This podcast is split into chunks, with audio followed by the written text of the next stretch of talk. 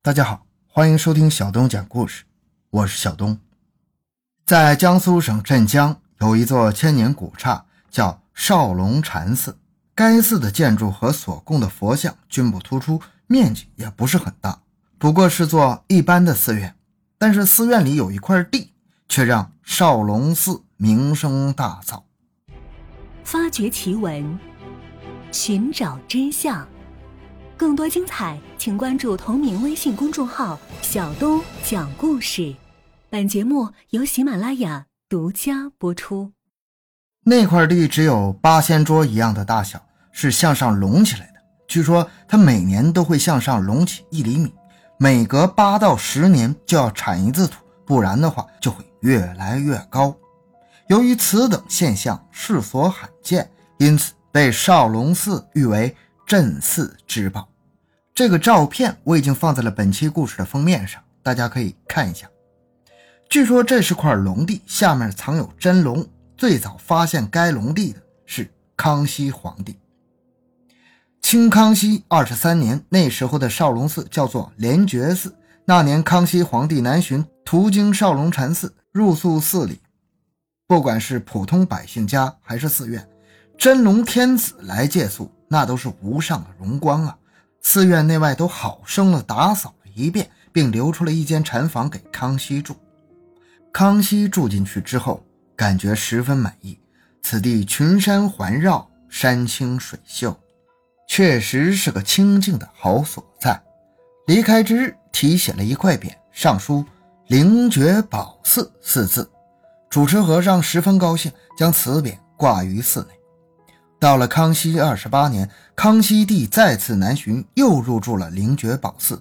这次让康熙发现了一个宝贝，他发现寺内有一块隆起的地，居于室内中央，极似龙脉当下龙颜大悦，信手写下两行字：“上有奇突山峰，下显真相龙脉。”康熙爷亲临龙地，并说这里是真相龙脉之后，少龙寺名声大噪，全国各地的僧侣纷至沓来顶礼膜拜，而善男信女们也纷纷赶将过来，在一睹龙地风采的同时，顺便绕地一圈，沾沾仙气。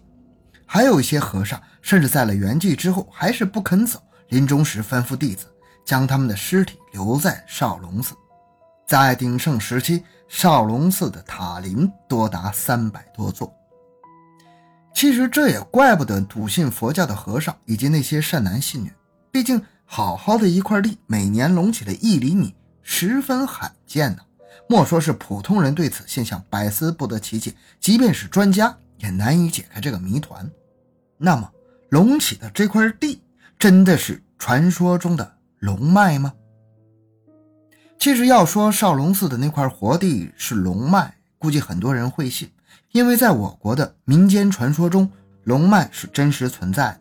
但若说龙脉会长高，就有点匪夷所思了。龙脉在风水学上来讲，只是一种地形地势，是死的，它不可能会长高。这块活地的尺寸为长二点三米，宽一点八米，高九点六厘米，平均每年以一到三厘米的速度生长。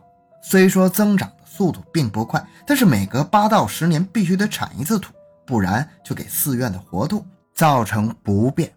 有人猜测说，会不会是下面有地鼠之类的动物存在活动呢？寺院的僧侣说，寺里的确是有老鼠，而且挺大的。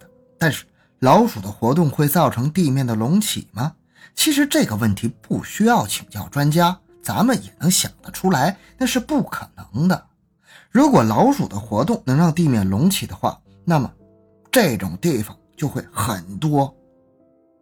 那会不会是树根引起的呢？这倒是有可能。我们去山林或者公园看到大树的时候，往往可以看到它裸露在外面的根，可以生生的将石板拱起来，有时甚至可以将一面的墙推倒。但是经过检查之后，这种可能性也被推翻了。活地的周围基本。没有大树，离它最近的一棵至少也有二十米远，所以可以排除树根拱起的可能性。既然不是动物，也不是植物，那到底是什么？有地质专家说，活地之所以每年会向上隆起，是因为其下面有膨胀土，这种土遇水膨胀，对岩石层产生挤压之后，就会让土地隆起来。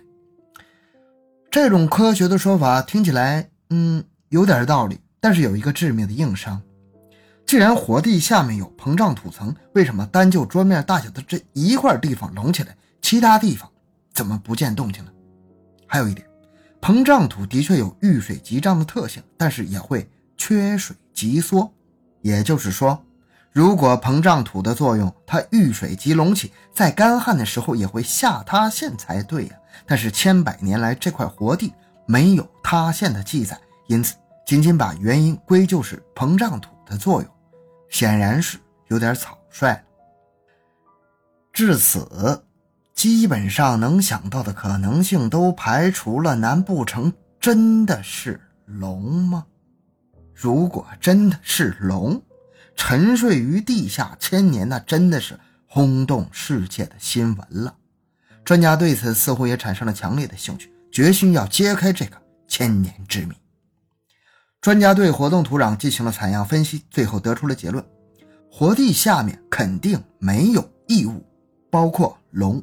实际上，这是一个集风化、膨胀、山体作用等多方面因素综合产生的自然奇观。原理是这样的：少龙寺三面环山，地下水位很高，膨胀土遇水即会膨胀，对岩石层进行挤压。其次，由于谷岔两侧山体下滑，地下岩石就会被压成粉末。刚好活地那块地方是山体下滑挤压的支撑点。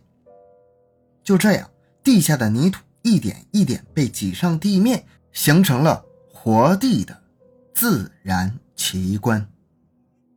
好，这故事就讲到这儿。小东的个人微信号六五七六二六六，感谢大家的收听，咱们下期再见。